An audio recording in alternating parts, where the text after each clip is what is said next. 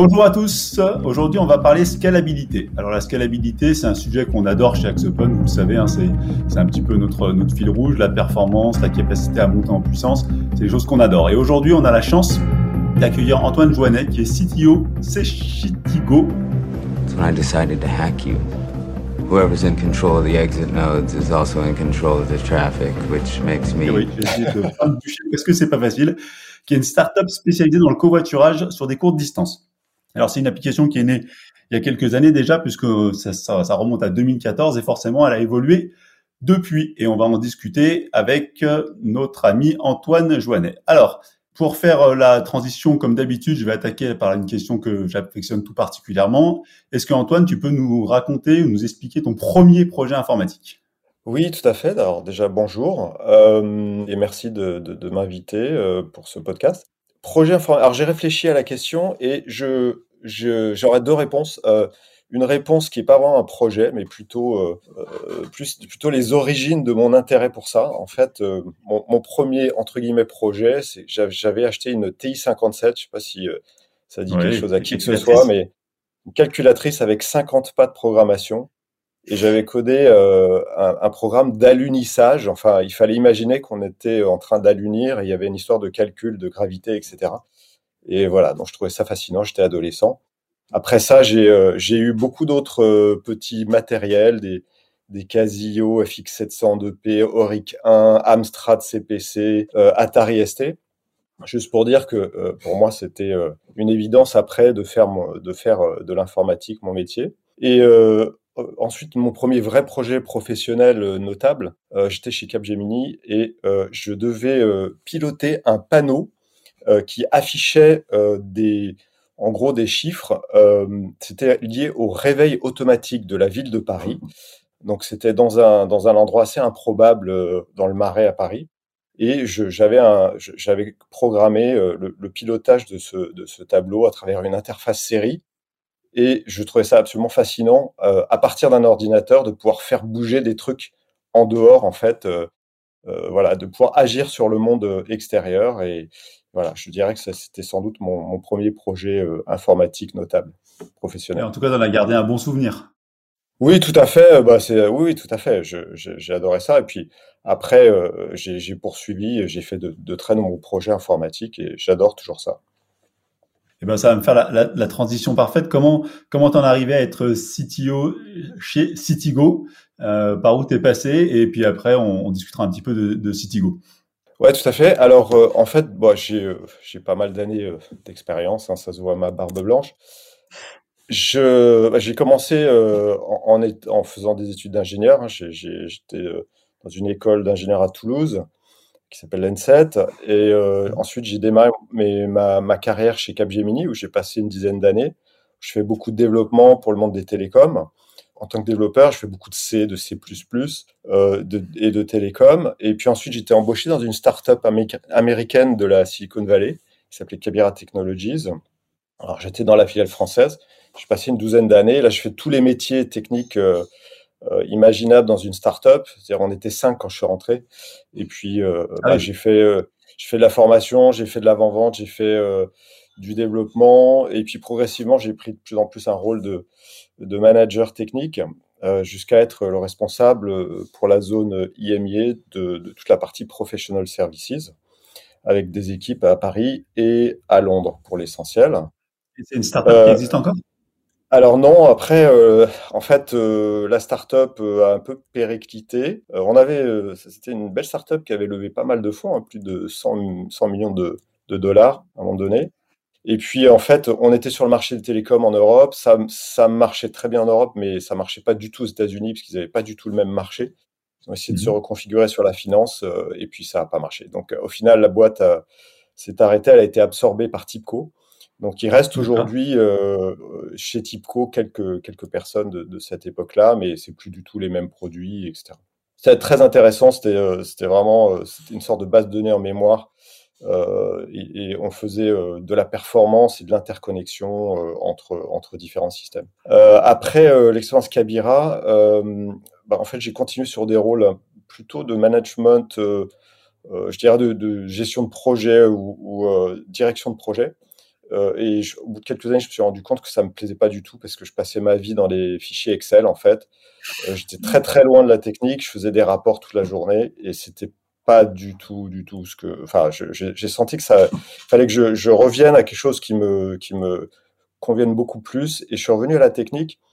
Euh, j'ai lancé, j'ai travaillé sur un projet de start-up avec une amie, un objet connecté pour la sécurité des femmes. Qui, on appelait ça Edvig. Voilà, on a fait plein de hackathons, on a, on a gagné quelques petits prix comme ça. et puis, je, en fait, en parallèle de ça, j'ai eu l'occasion de passer une année à l'école 42 à Paris, où, je, me suis en fait complètement replongé bah, dans le code. C'est-à-dire que j'ai passé une année à coder. Euh, j'ai tellement codé que je me suis fait, euh, j'ai réussi à me faire une tendinite euh, à un moment donné. Mais c'était vraiment passionnant de, de, retourner en fait sur les bancs de l'école entre guillemets, hein, puisqu'en fait bon, on était dans des grandes salles avec plein plein de, surtout de jeunes, d'ailleurs beaucoup plus jeunes, qui, qui étaient là pour apprendre le métier. Euh, et, et, finalement, moi qui suis arrivé en me disant, en fait, je connais, je, je vois pas trop ce que je vais apprendre là je me suis rendu compte que j'avais beaucoup, beaucoup de choses à apprendre, à réapprendre parce que les technos avaient énormément évolué, bien entendu.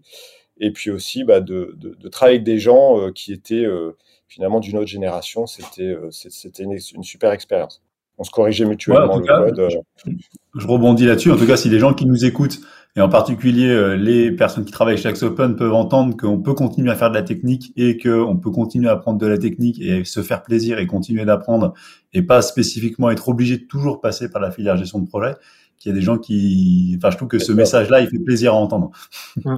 Tout à fait. Alors, euh, moi, je pense qu'au contraire, euh, là, dans, quand on est dans la technique, euh, s'il y a bien une chose qu'il faut faire tout le temps, c'est apprendre. C'est-à-dire mmh. que les choses évoluent tellement vite que on peut juste pas s'arrêter. Il faut sans arrêt faire de la veille, sans arrêt se reformer, essayer les nouveaux frameworks, etc. Et ça, c'est vraiment un, truc. De, quand j'ai commencé, c'était pas le cas. Aujourd'hui, c'est absolument indispensable de se mettre à jour de façon extrêmement régulière. Et finalement, c'est aussi ce qui est super intéressant. Quoi. Et comment t'es arrivé à l'école 42 C'est de ton plein gré? Tu t'es dit là j'en peux plus, faut que je code? Ou c'est on t'a proposé, on t'a on t'a conseillé? Alors en fait, on, me l'a proposé parce que en fait, j'étais dans mon projet startup et en parallèle de ça, euh, bah, j'étais euh, chez Pôle Emploi. Et c'est Pôle Emploi qui est venu vers moi et qui m'a qui m'a proposé cette formation. J'ai trouvé ça un peu bizarre. Je me suis dit mais pourquoi euh, se, aller retourner à l'école et tout? D'autant que ça a commencé par une piscine, la fameuse piscine. Je ne sais pas si vous avez entendu parler de ça, mais ça dure un mois et on fait que du C. Et moi du C, j'en avais bouffé énormément à mes débuts. Je me suis dit mais qu'est-ce que je vais faire du C quoi? Et, mmh. et euh, finalement, je, je, suis allé là-bas et, euh, et, et euh, j'ai été complètement dérouté parce que la façon d'apprendre était très très différente de, de celle qu'on peut avoir notamment dans les écoles d'ingé ou autres. En, en, fait, il fallait, il, il, fallait pas, il fallait, il fallait pas utiliser par exemple ce que je connaissais déjà. Donc ça m'obligeait en fait à, à, suivre le programme en utilisant des, des, fonctions très très très basiques du C pour complètement recoder des choses qu'on pouvait faire en une mmh. instruction. Euh, il fallait le faire euh, en, en multiples instructions. Et l'objectif, c'était de vraiment très bien comprendre comment ça se passe euh, au plus bas niveau du langage. Et euh, voilà, je me suis fait avoir, par exemple, on, était noté tous les soirs automatiquement là par la moulinette. Et euh, je me suis retrouvé avec la note moins 42. La note moins 42, c'est la note infamante. C'est quand vraiment on a fait un truc interdit. Parce que j'avais utilisé euh, une fonction genre printf, un truc qui est super basique en, et qui en fait on n'avait pas le droit d'utiliser quoi. Voilà, donc euh, ça m'a un peu perturbé, puis finalement j'ai fini par comprendre le jeu, je me suis pris au jeu.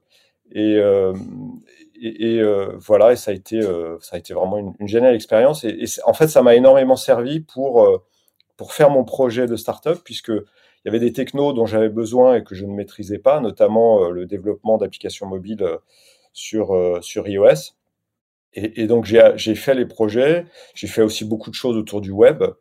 Et euh, bah, j'ai développé une app euh, iOS et, un petit back-end en Django, Python euh, pour supporter ça. Et ça a été la base finalement de, notre projet. Au départ, c'était un objet connecté, puis c'est devenu une application mobile. Et voilà, on a pu, on a pu démontrer des choses grâce à, ce travail-là. Et donc, comment t'es passé de, de ça à CityGo alors du coup? Alors oui, tout à fait. Donc euh, cette expérience-là, elle a duré euh, un petit un petit moment, puis après euh, assez rapidement, on s'est retrouvé face à des problématiques de croissance et de financement.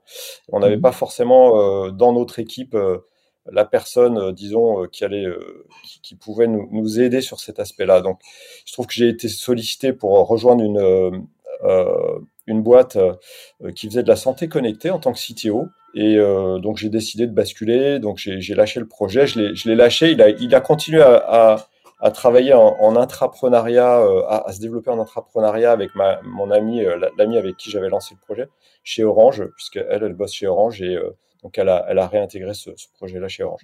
et d'ailleurs, je crois que ça vit encore un petit peu. Et euh, donc, moi, je suis passé chez Be Well Connect, une boîte euh, dans la santé connectée, euh, avec beaucoup d'objets connectés de, autour de la santé, et puis le développement d'applications de, en B2, B2B, sachant qu'avant, ils étaient en B2C, et l'idée, c'était de, de, revenir en, en, B2B. Donc, moi, j'avais beaucoup d'expérience du B2B. Je, ce qui, finalement, ce qu'ils cherchaient, c'était quelqu'un qui, qui comprenne à la fois les aspects techniques, mais aussi qui, qui euh, euh, puisse manager une équipe. Donc là, c'est euh, par rapport au message de tout à l'heure.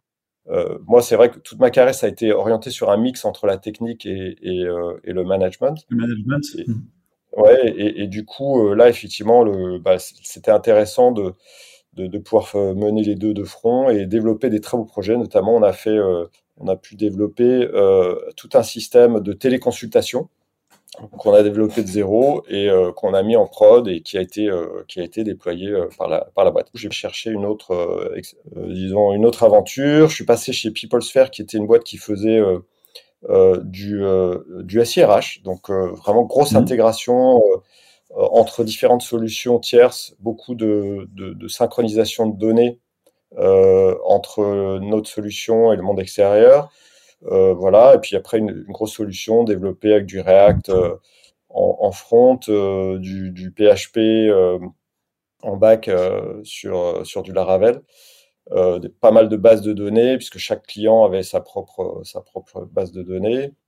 Euh, un, un, tout ça très intéressant. Bon, ça, ça a duré quelques temps.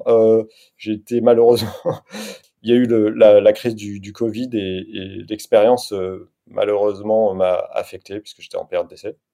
Et suite à ça, en fait, ah. j'ai travaillé sur.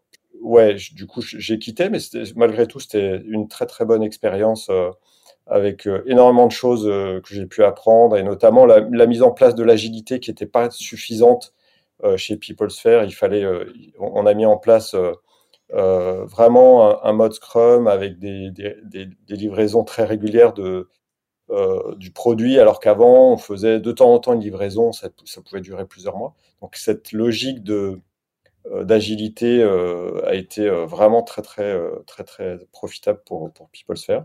Suite à ça, bah, j'ai fait divers travaux. J'ai participé à des startups avec un fonds qui s'occupe de, de, de, créer des startups, qui s'appelle LFA Fund.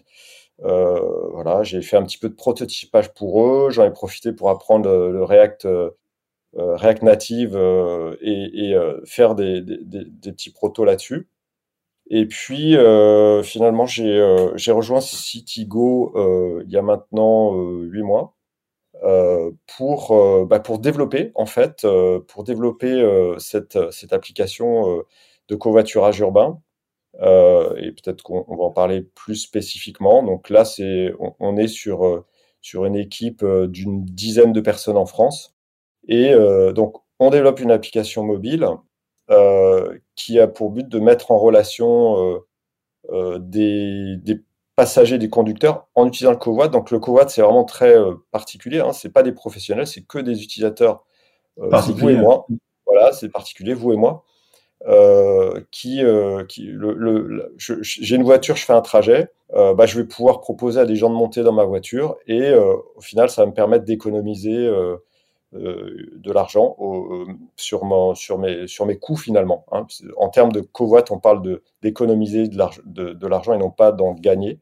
Ça, c'est dans la loi, c'est très important. Et donc, c'est pas du tout des VTC ou autre. Hein.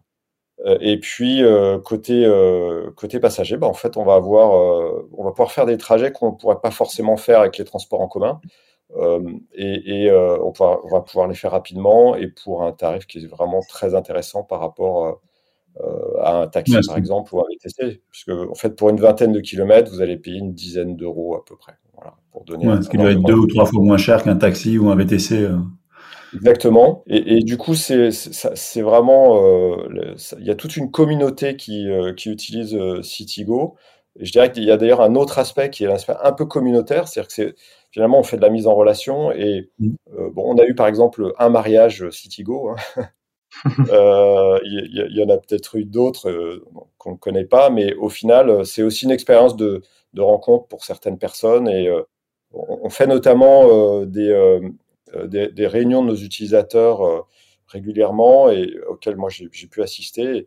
Et vraiment, ils souvent, ils, insistent sur le fait que euh, pour eux, bah, c'est une expérience de, rencontre aussi. Il y a des gens qui font des covoites pour rencontrer des gens, des gens qui viennent d'arriver sur Paris et qui, vont rencontrer des gens par ce biais-là. Alors, c'est pas le but principal, mais c'est plutôt sympa de voir que finalement, il y a un côté vraiment communautaire et de lien social associé à cette app.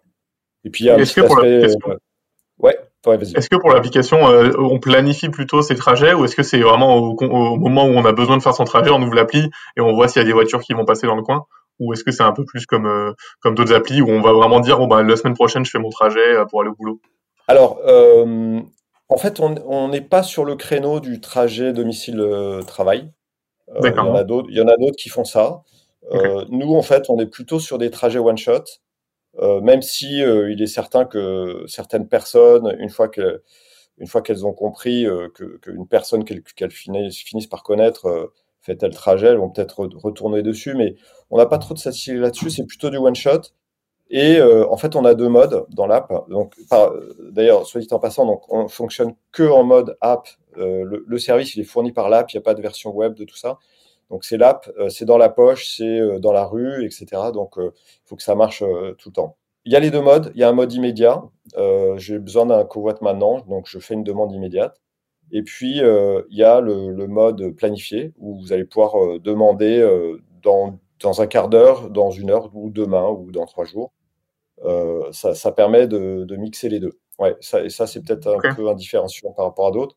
Et côté, euh, en fait, côté conducteur, vous pouvez soit mettre des trajets euh, instantanés. Voilà, en tant que conducteur, maintenant, je vais chez mon médecin qui est dans la ville d'à côté euh, et je vais, je vais déclarer mon trajet. Ou bien, je peux mettre également des, des, trajets que je fais de façon régulière qui vont être pris en compte par l'algo de matching. Okay.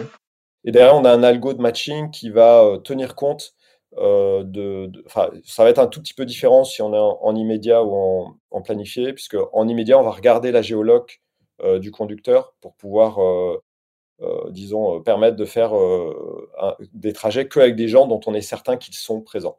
Voilà. D'ailleurs, et en termes de, si, on, bascule sur un axe technique, en termes de stack techno, donc c'est une appli qui date de 2014.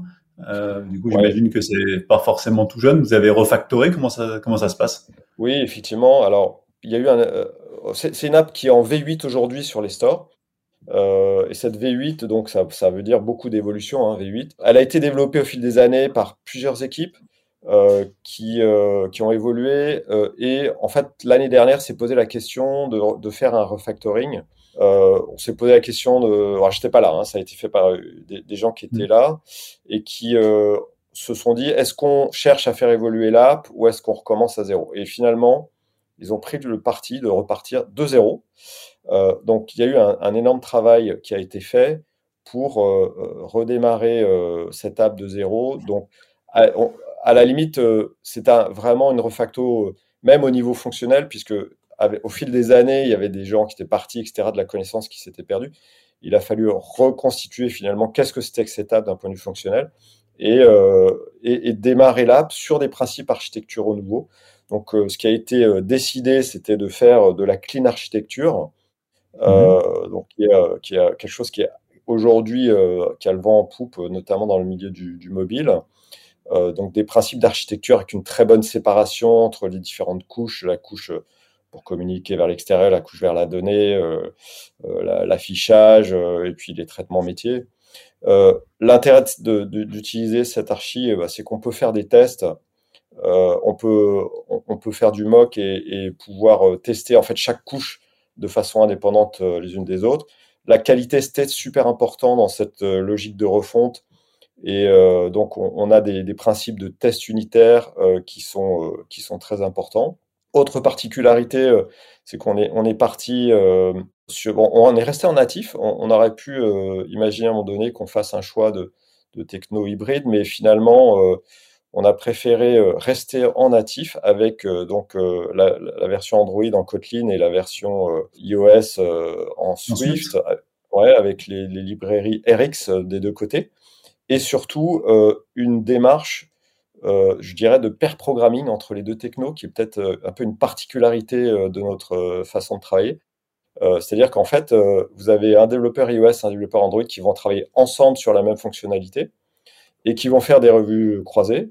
Euh, une, des d'ailleurs des particularités de notre euh, équipe de dev, c'est que on n'a que des gens sur la partie mobile qui ont les deux compétences euh, iOS et Android. Donc c'est assez rare de travailler comme ça, ouais. Mm. Et en fait, du coup, ils ont une majeure et une mineure, si je puis dire, c'est qu'ils ont une préférence. Donc, c'est quand même un développeur iOS et un développeur Android. et le développeur iOS sait faire de l'Android et le développeur Android sait faire de l'iOS mais euh, c'est pas leur job de tous les jours. Mm. Ils, ont, la préférence et puis ils ont aussi plus de compétences en général d'un côté. Et euh, mais ça, permet notamment, bah, quand il y en a un qui part en congé, euh, que l'autre continue à travailler sur les, éventuellement sur les deux ou fasse des corrections de bugs, etc. Donc ils connaissent parfaitement l'app dans ces deux versions. ils vont assez loin dans le, le travail euh, je dirais en miroir, avec notamment euh, des méthodes ou des classes qui sont nommées exactement pareilles, une structure aussi proche que possible dans les deux technos. Euh, et voilà, du coup, ça, ça permet de développer l'app de façon complètement parallèle sur les, sur les deux technos et d'avoir des gens bah, qui, qui, qui, ont une vision complète de l'app sur les deux technos au même moment. Donc ça, ça marche très ah, bien. Et d'ailleurs, c'est un, un, bon, c'est assez vendeur je, par rapport au recrutement qu'on peut faire puisque pour, pour, beaucoup de gens, bah, c'est l'occasion de découvrir euh, ou d'aller approfondir éventuellement l'autre techno qu'ils qui ne maîtrisent pas forcément.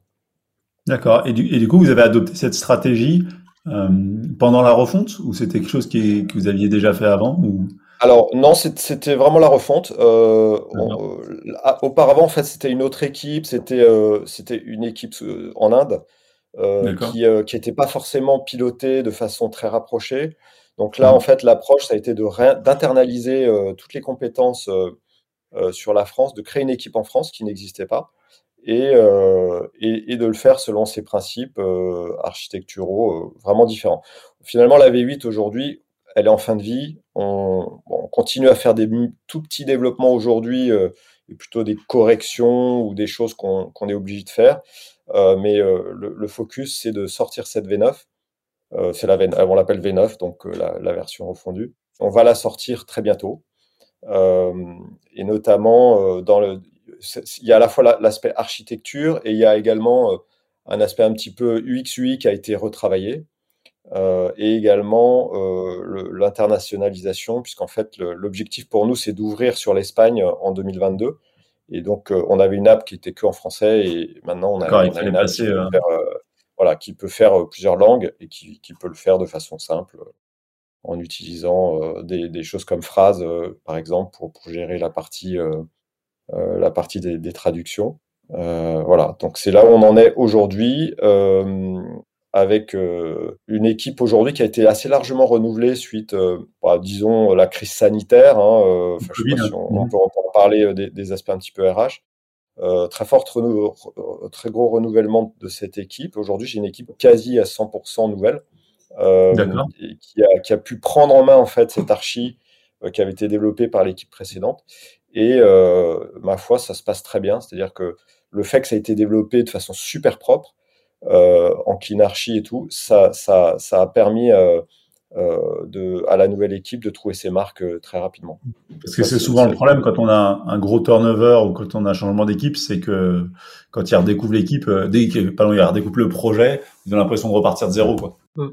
Ouais, c'est vrai. Et, mais là, non. En fait, bon, il y a eu un, un, recouvrement entre l'ancienne équipe et la nouvelle qui a permis quand même de, de récupérer un peu d'infos. Et puis, c'est super bien documenté, c'est super bien codé. Euh, vraiment, quoi. les gens qui arrivent, ils disent Waouh, c'est C'est vraiment du, travail super propre.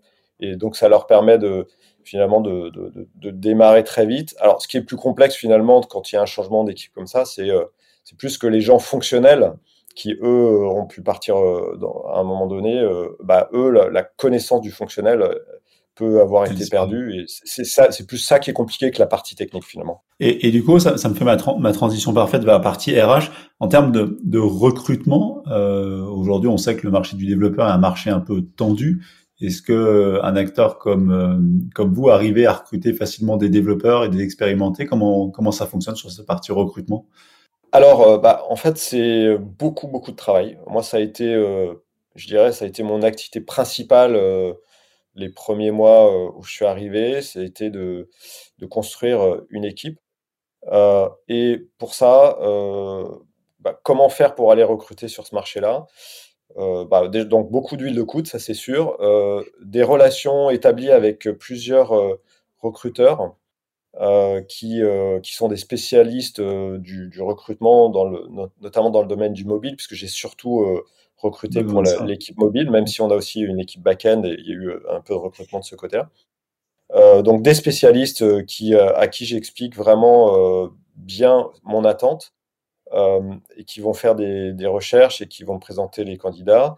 Derrière, euh, euh, moi, je fais en général, le, enfin, systématiquement, c'est moi qui fais le premier entretien de façon à, qualifier les candidats en leur posant un mix de questions sur, à la fois sur la technique et sur l'humain, le comportement, les savoir-être, etc. Notamment parce que c'est, dans, notre façon de, de travailler aujourd'hui, on a vraiment mis l'accent sur le travail d'équipe il y a eu euh, des, quelques difficultés pendant la période Covid avec des gens finalement qui sont éloignés euh, du, de, de l'équipe, qui, qui n'étaient plus qu'en remote. Finalement, ils, ne croisaient mm. plus leurs collègues autres que ceux avec qui ils travaillent tous les jours. Et ils ont un petit peu perdu comme ça ce, ce lien avec l'entreprise. Et, euh, et, donc, dans l'équipe que j'ai recrutée, ça a été très important pour moi de, mettre en avant des aspects humains et des aspects d'appartenance de compréhension euh, de, ce qu'on faisait chez Citigo. En fait, voilà, Citigo, euh, c'est pas juste de la technique, c'est euh, un service qu'on rend à, des gens. Et pour moi, c'est, je, les, incite notamment aujourd'hui à venir rencontrer les utilisateurs pour bien comprendre finalement quels sont les, pain points. Et, je pense que je pense c'est important de donner du sens aux développeurs et au développement, pas juste que ce soit des user stories ou ce genre de choses à développer que c'est exactement. Et, notamment quand on fait de l'agile, bah, on enchaîne les sprints, on enchaîne les user stories, et ça, ça peut être un peu euh, une dérive de, de, n'être plus que des, enfin dans, dans l'usine quoi. On, mm. On, fait de, on fait du code, on fait du code, et on peut être un peu décalé par rapport. Euh, à, c'est l'idée là de la cathédrale. Hein, euh, est-ce que mm. est-ce que je suis en train de d'assembler des pierres, monter un mur, ou en train de bâtir une cathédrale? Donc moi je préfère que les gens voient la cathédrale en même temps qu'ils posent leurs pierres et qu'ils montent les murs, quoi. Hmm. Et, du coup, donc ça, ça fait partie des choses qu'on a cherché euh, euh, à, vraiment clarifier et à présenter aux, candidats. Euh, on leur présente évidemment le défi technique avec ce travail en clean architecture sur la partie mobile qui est très importante. sur la partie back, on a aussi des défis de refonte qui sont pas encore euh, vraiment engagés et sur lesquels on va beaucoup travailler dans la deuxième moitié de 2022. Donc ça, c'est aussi euh, un élément. En fait, les, gens quand ils viennent, ils veulent ils veulent rencontrer, travailler avec des gens euh, intéressants et sympas. Ils veulent travailler sur des sujets techniques où ils vont apprendre des choses, ils vont avoir du challenge, etc. Donc c'est vraiment ça que qu'on va mettre en avant. et puis on va pour revenir au process de recrutement, typiquement, on va donc après le premier entretien que je fais, on va faire un entretien technique où on va demander aux gens en fait de nous présenter un projet euh, et on va ouvrir la boîte, on va regarder le code ensemble euh, avec le, lead dev euh, de chez nous et du coup ça va engager une conversation sur une base de, code. Mmh. Et ah, on fait ça, nous aussi, ouais. Je trouve que c'est la bonne approche. Mmh. C'est une super approche parce que mmh. pour eux, ça nécessite pas de travail préalable. Parce que non la, la, plaie pour les, euh, pour les gens qui se font recruter, bah, c'est de devoir faire un projet qui finalement va leur prendre un week-end entier ou plus, assez complexe à, faire, et ils ont autre chose à foutre, et surtout ils ont, ils ont quatre, euh, quatre propositions dans leur boîte aux lettres, donc il est bien évident qu'ils vont peut-être aller au plus facile à un moment donné. Ils vont pas faire les, gros tests techniques qui sont qui vont leur prendre trop de temps. en tout cas, c'est un, risque. Donc nous, on, ne fait pas de on fait pas de tests, mais on, engage la conversation à un niveau technique avec sur la base de, code. Voilà, ça, c'est une, une, très bonne approche qui plaît beaucoup aux gens, d'ailleurs, qu'on a embauchés. Ils, ils disent qu'ils n'ont pas forcément vu ça ailleurs et euh, ils aiment bien, ça leur permet aussi de rencontrer l'équipe euh, et d'emblée de, de, rentrer dans un, dans un échange avec leurs futurs collègues. Et, puis en, général, on fait un troisième entretien, euh, plus de fit avec le reste de l'équipe pour s'assurer voilà, que ça va matcher en termes de personnalité, etc. mais quand on arrive au troisième, en général, c'est plié. Oui, c'est ça. Et on, on, fait la, on fait la proposition. Donc, trois entretiens, on essaie de les faire rapides. Euh, autre élément, bien sûr, pour séduire les gens, bah, c'est qu'on leur donne un salaire qui correspond au marché. Donc, on chipote pas sur ça parce que ça sert à rien. Euh, il y a une telle euh, surenchère sur les salaires mmh. qu'il faut aller vite euh, et il faut, il faut, faut leur donner ce qu'ils attendent dans la mesure évidemment où ça correspond aussi euh, à ce que nous on considère comme juste, hein, bien entendu. Mais on, on discute pas sur ce genre de sujet-là, quoi. Et, du coup, en termes, ça c'est pour la partie recrutement, et en termes de, fidélisation, comment ça fonctionne? Parce que ça c'est l'enjeu. Recruter, quand on y met les moyens et, que le projet est intéressant, on y arrive. Mais fidéliser, c'est encore un enjeu complètement différent. C'est quoi aujourd'hui la, stratégie chez Citigo? Alors, euh, ouais, pour fidéliser, euh, bah, comme il y a eu à un moment donné euh, un peu des tensions pendant la période de Covid, on s'est pas mal remis en question. comment on fait en fait pour que, bah, que les gens ils aient envie de, rester sur la durée. Euh, bah, il y a ces aspects techno euh, dont on a parlé, de travailler sur des sujets vraiment intéressants, bien sûr. Euh, ça, c'est un peu la base de tout, je dirais. Après, ouais, c'est ça, parce que en particulier pour les profils techniques, bon, bah, c'est mm. quand même le, truc qu'ils attendent. Hein. Donc, il y a un autre élément qui est important, c'est qu'on cherche à leur donner de la visibilité. Donc, l'équipe produit a été beaucoup renouvelée également chez Citigo. Et euh, aujourd'hui, on travaille euh, avec cette équipe euh, pour donner de la, de la vision au-delà du travail de tous les jours. Donc, il y a un gros travail de roadmap qui est en cours et qui, pour moi, est super important pour fidéliser les gens, puisque ça leur permet de voir que dans plusieurs mois, ils auront toujours des, des, trucs super intéressants à faire. après, on, on, a fait, bon, on s'est amélioré tout simplement hein, sur, des, sur des aspects RH. Euh, on peut-être on, avait besoin de, s'améliorer là-dessus. Donc euh, aujourd'hui, on a un process d'onboarding qui est sérieux. Avant, c'était pas forcément euh, très structuré. Donc on a structuré l'onboarding. on, fait en sorte que les gens ont leur contrat bien avant leur arrivée, ce qui n'était parfois pas le cas avant. les gens, ils arrivaient, ils, pouvaient avoir leur contrat un peu plus tard, mais euh, on, a cherché à montrer qu'on était sérieux sur ces, sur ces aspects-là. Euh, ensuite, euh, on fait cet onboarding. Au bout d'un mois, on demande aux, gens de nous faire un, rapport 360 sur ce qu'ils ont pu observer. Donc, ça, permet aussi de leur part de donner du feedback et nous d'apprendre des choses. Et donc, ça permet d'entretenir l'échange. Après, on fait des entretiens réguliers. Moi, je fais des one-to-one avec tous les membres de mon équipe de façon très régulière, certains chaque semaine, d'autres euh, tous, les, tous les 15 jours. Et puis, euh, il y, a, évidemment après des entretiens pour parler d'évolution euh, dans, dans, la boîte, etc. Donc, je pense que c'est, c'est un peu de la structuration RH qui, qui rassure et qui donne aux gens. Ouais, qui donne un cadre. Moi, je pense que c'est important, c'est comme tu disais, d'avoir quelque part un cadre, que ce soit pas laisser comme ça ou faire ça soit pas délaissé, c'est-à-dire qu'il y a un cadre dans lequel on, on vienne communiquer et en même temps donner du sens sur le long terme. Exactement. le, sens c'est super important et le cadre ça permet de rassurer en fait. Euh, pour certaines personnes, ils ont, c'est normal d'avoir besoin de, pour pouvoir progresser, il faut aussi avoir du feedback, il faut, il faut pouvoir avoir des échanges réguliers. Euh, et donc euh, tout ça aujourd'hui, on, le fait de façon très sérieuse. Peut-être qu'avant, comme on était une start-up, qu'on on avait été un peu dans une croissance très forte, etc. Mm. Euh, les choses n'étaient pas complètement euh, faites comme il fallait euh, à ce moment-là. Enfin, ça, ça, marchait à une certaine époque, puis à un moment donné, ben, on grossit et on a besoin de un petit peu de structurer les choses pour que ben, pour que les gens se, se sentent bien, bien, bien dans leur boîte, quoi, tout simplement. Moi, je sais pas si tu partages ça, mais je pense que le, cadre et le management, il n'est pas le même dans une startup de 10 personnes que dans 30, que dans 50, que dans 100. Et souvent, quand les entreprises grandissent, on se voit pas grandir et on ne met pas justement le bon cadre au bon niveau.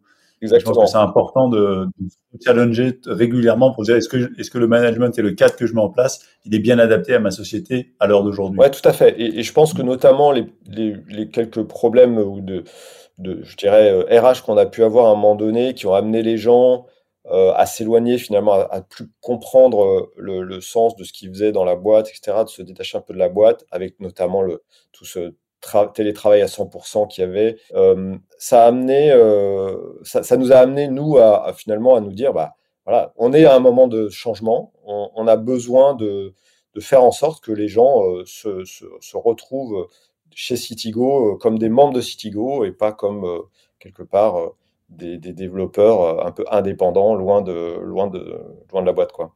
Donc, on a fait beaucoup, un gros travail là-dessus. On continue d'ailleurs euh, avec euh, là, on, on, va mettre en place des OKR.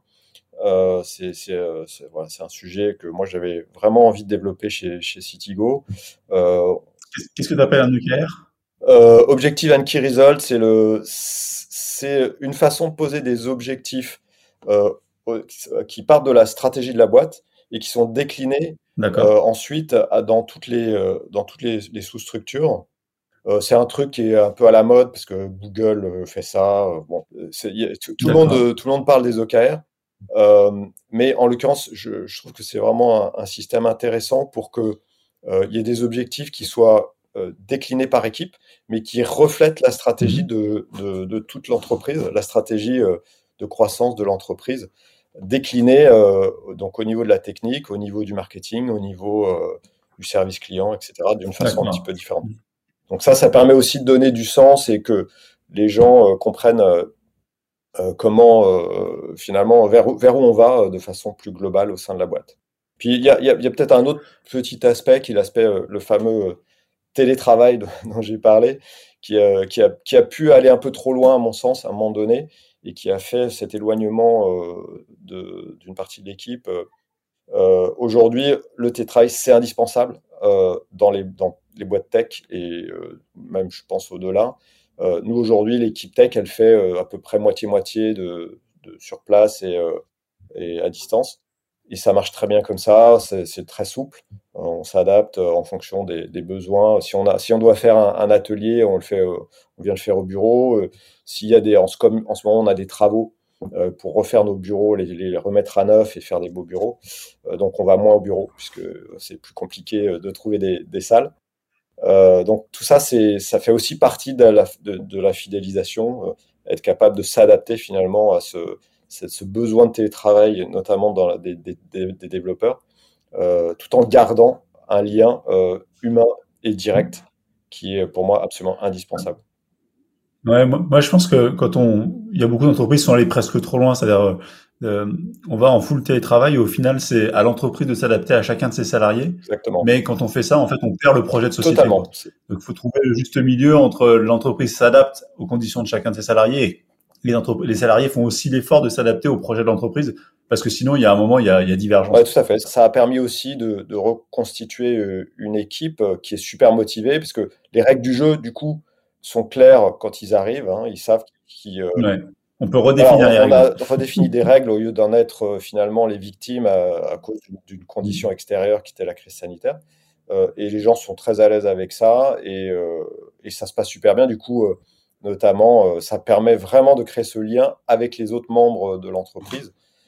si on est chez soi, bah, on, on croise pas les gens au café et, et donc on, finalement on sait même pas qui c'est. Et c'est très dommage. Donc ça, c'est vraiment un gros changement qu'on a eu euh, dernièrement et qui est, très très positif pour, euh, pour. Et ça nous donne, euh, personnellement, j'avoue que je, suis super content aujourd'hui d'avoir cette équipe très très très très motivée qui, qui, qui est à fond pour les, les défis à venir et on en a pas mal. Ok. Vous êtes combien, euh, dans, la, vous êtes combien dans la boîte, euh, enfin surtout aux, aux, mêmes locaux, j'ai envie de dire euh? Alors on est donc on est une quarantaine. on est basé à Issy-les-Moulineaux, à côté de Paris. On a on a quelques personnes ailleurs. On a une personne à Bordeaux, on a une personne à Madrid, puisqu'on veut développer Madrid. Et d'ailleurs en termes de croissance, aujourd'hui on, on, est sur, essentiellement sur la région parisienne et sur l'île. Et l'objectif, c'est d'attaquer toutes les, tous, les, tous les bassins urbains de plus d'un million d'habitants en France. Donc, évidemment, Lyon, Marseille et d'autres. Ça, ça, ça, va se faire progressivement. On, on, on, travaille en fait sur comment exporter le modèle parisien, puisque ça, finalement Citigo s'est créé sur la, sur la base de Paris, euh, et où aujourd'hui on fait euh, quand même 150 000 trajets par mois. Donc, euh, on, a, on, a, on a beaucoup d'utilisateurs qui utilisent Citigo de façon très régulière. Et euh, en fait, c'est pour créer une nouvelle ville. On le voit notamment sur le travail qu'on fait à Lille. Bah, il faut, il y a une espèce de de comment dire un travail initial pour créer la communauté et que ça commence à prendre. Et, et euh, donc ça, ça fait partie de nos défis et de des choses sur lesquelles on travaille pour euh, pour simplifier le, le démarrage d'une ville comme Lyon, par exemple. On a eu à un moment donné euh, un petit peu de trajet, euh, mais ça s'est un peu arrêté par manque de sollicitations. Aujourd'hui, on sait qu'il faut lancer le il faut lancer la ville mmh. et il y a un moment où ça prend et où du coup ça ça devient ça commence à, créer beaucoup de trajets. Quoi. Bah, c'est sûr que c'est compliqué parce que ça peut être un cercle vicieux comme ça peut être un cercle vertueux. C'est qu'il faut forcément des, des, gens qui font les trajets, mais il faut aussi des gens qui, qui des utilisateurs qui, qui vont dans les voitures. Donc euh, si on n'a pas l'un, on n'a pas l'autre et inversement. Donc euh, c'est vrai que le, départ, ça doit être vraiment. Euh, vous avez des, des, des, stratégies. Enfin, je veux dire, vous, vous lancez des des, des, façons comme ça pour lancer des villes Vous avez des techniques spéciales? Oui, oui tout à fait. Bah, en fait, il y a beaucoup de communication à faire pour que ça marche. Hmm. Et puis après, il y a des aspects évidemment techniques, mais gérer la technique, finalement, elle, elle, elle tout ce qu'on lui demande, c'est d'assurer, euh, d'assurer la charge, quoi. Donc, euh, c'est d'être capable de tenir le, le choc de, de, de, du nombre d'utilisateurs connectés. Et d'ailleurs. Par rapport à ça, je sais pas si on peut revenir euh, deux secondes sur parce que le back-end, on en a pas trop parlé. Euh, parce que sur votre site, il y a écrit un million d'utilisateurs. Un million, c'est beaucoup. Est-ce que vous avez, depuis 2014, euh, fait des évolutions sur le back-end? Est-ce que vous avez subi des, des gros moments où le, le, le, serveur tenait plus, etc. Comment vous avez géré tout ça au, fur et à mesure? Ouais, alors en fait, aujourd'hui, on n'a pas encore fait notre évolution sur le back-end. Ce qu'on veut éviter, c'est de se retrouver dans la même situation que sur le mobile avec euh, une refonte qui prend beaucoup de temps. Euh, puisqu'en fait, cette refonte, elle a, elle a été initiée, initiée sur le mobile il y a plus d'un an et on est en train de la finir aujourd'hui. Euh, ça, on veut pas parce que évidemment, quand on fait ça, euh, on est obligé de limiter les évolutions. Euh, enfin, vous connaissez ce genre de truc, mm. c'est très très difficile à vivre en fait. au niveau au niveau des équipes d'ailleurs, puisqu'ils se, se retrouvent avec un, un, truc qui sort pas et, ça les ça peut démotiver. et au niveau bah, du business, puisqu'on va pas pouvoir créer de nouvelles fonctionnalités, hein, développer de nouvelles fonctionnalités. Donc sur le back-end, on, Aujourd'hui, on a un backend qui tient bien la route, mais il est très, il est ancien. Enfin, il date du début euh, de, de Citigo. Euh, et euh, c'est quoi comme techno? On n'en a pas parlé. Alors, c'est, on, est sur, une base de PHP, base de données MySQL. mais on a surtout, en fait, on utilise Magento. Magento 1, qui est, c'est un, vieux truc. Euh, c'est un vieux truc pour des raisons historiques, parce qu'en fait, à la base, la, la, la, la, solution a été développée sur un projet qui préexistait euh, et qui utilisait Magento, en fait, euh, essentiellement en fait pour servir de, de back, de, de back office. Hein. Euh, on n'utilise pas les fonctionnalités de Magento qui sert à faire des sites e-commerce. mais du coup, ça, ça, ça nous a pas mal contraints. Et aujourd'hui, euh, bah, ça tient la route, mais euh, c'est, euh, on a des problèmes de scalabilité, notamment quand il y a énormément d'utilisateurs et beaucoup de données dans les bases de données. Euh, on, est, euh, on, on, se rend compte qu'on commence à avoir des problèmes de perf. Donc, ce qu'on est obligé de faire aujourd'hui, c'est régulièrement éliminer des données de la base. pour que, pour que les, les, traitements se fassent dans les délais. Notamment les week-ends, on a eu, il y a quelques temps, on a eu des problèmes les week-ends, c'est le moment où on a le plus de charges. Euh, on avait des montées en charge avec le nombre d'utilisateurs et euh, les bases de données qui commençaient à être à la peine. Donc euh, voilà, on a une solution technique initiale qui est de, d'éliminer les données. En fait, on les garde pour pouvoir faire des stats dessus, mais ailleurs. Mmh. Et, et, sinon, en fait, justement, l'objectif de la refonte, c'est de pouvoir commencer à sortir des blocs fonctionnels de ce back-end euh, pas, si possible avec une techno plus, euh, disons que les plus facile euh, à, à, mettre en œuvre parce que notamment Magento, j'aime autant vous dire qu'on n'en trouve pas des masses, des gens qui, qui développent en Magento. Non. Euh, donc sur du probablement sur du Laravel ou du Symfony. de sortir des blocs entiers et de faire finalement une refonte progressive par opposition à un Big Bang comme on a pu faire sur la partie mobile. Euh, donc euh, ça, c'est ce qu'on a commencé euh, à regarder. Et donc le, lead dev de l'équipe a, pour, a pour objectif dans les, mois à venir de, proposer une solution technique sur la refonte qui nous permettra voilà, de, sortir un bloc, par exemple le matching, qui est très important pour nous. Le matching, c'est bah, comment on trouve, comment on met en relation les, conducteurs et les passagers. Et ça, ça suppose, euh, il y a plein de paramètres qui sont, euh, qui sont euh, pris en compte. Et du coup, il y a énormément d'accès base. Et voilà, l'idée, c'est peut-être de mettre tout ça dans une base en mémoire plutôt que sur disque et de la, finalement de, traiter ça en dehors du, en dehors du, système principal. Ce sera assez difficile de sortir du Magento parce qu'on a vraiment tout notre historique dessus mais euh, on va, notamment les nouvelles fonctionnalités, on va les développer en dehors et progressivement faire une architecture orientée service ou microservice pour, euh, pour pouvoir euh, assumer une, une, montée en charge avec les, les nouvelles villes et, et l'Espagne à venir. on s'attend à des très fortes croissances, donc ça va être ça notre challenge en fait. Et niveau infra, est-ce que vous avez une dernière question? Philippe, promis. Dernière question, Arthur, parce que le, temps en tourne. C'est moi. Dernière question. Au niveau infra, est-ce que vous avez, euh, vous avez un peu tout divisé par ville ou est-ce que vous avez tout qui est dans le, la même base de données, dans, la même, dans le même serveur? Euh, Est-ce que vous avez essayé de, de, cloisonner un peu chaque ville? Alors, euh, aujourd'hui, c'est tout est au même endroit, c'est la même base pour tout le monde. Alors, il y a des, en fait, il y a des séparations plus fonctionnelles. On est capable évidemment de distinguer où sont les utilisateurs. Euh, on avait envisagé à un moment donné de faire un, serveur dédié pour l'Espagne, et puis on s'est dit que non, en fait, l'Espagne, en fait, c'est Madrid dans un premier temps. Madrid, c'est une ville, quoi, donc euh, ça peut être traité comme les autres. Et euh, bah, effectivement, ça, ça fait partie des, choses possibles de, commencer à faire des, une répartition en fonction des villes. Aujourd'hui, on ne sait pas dire si ce sera la bonne approche. Euh, c'est pas sûr du tout d'ailleurs, mais en tout cas, euh, voilà. Pour l'instant, on est sur cette approche où, tout est finalement c'est un seul territoire avec des villes et, euh, voilà, on va réfléchir dans la refonte si euh, effectivement ça, on, sort certaines villes, les plus grosses par exemple, ou pas. Sachant qu'il faut savoir que quand on fait du covoit, aujourd'hui vous êtes à Paris, demain vous pouvez être à Lyon, donc il faut, il faut aussi pouvoir finalement changer assez facilement de, de lieu. Euh, que ça marche un peu partout. Donc euh, voilà, il faut, garder ça en tête pour nous. Ok, très bien. Bah, merci. Allez, on va enchaîner vers la conclusion, histoire que, que ce podcast ne dure pas deux heures et demie.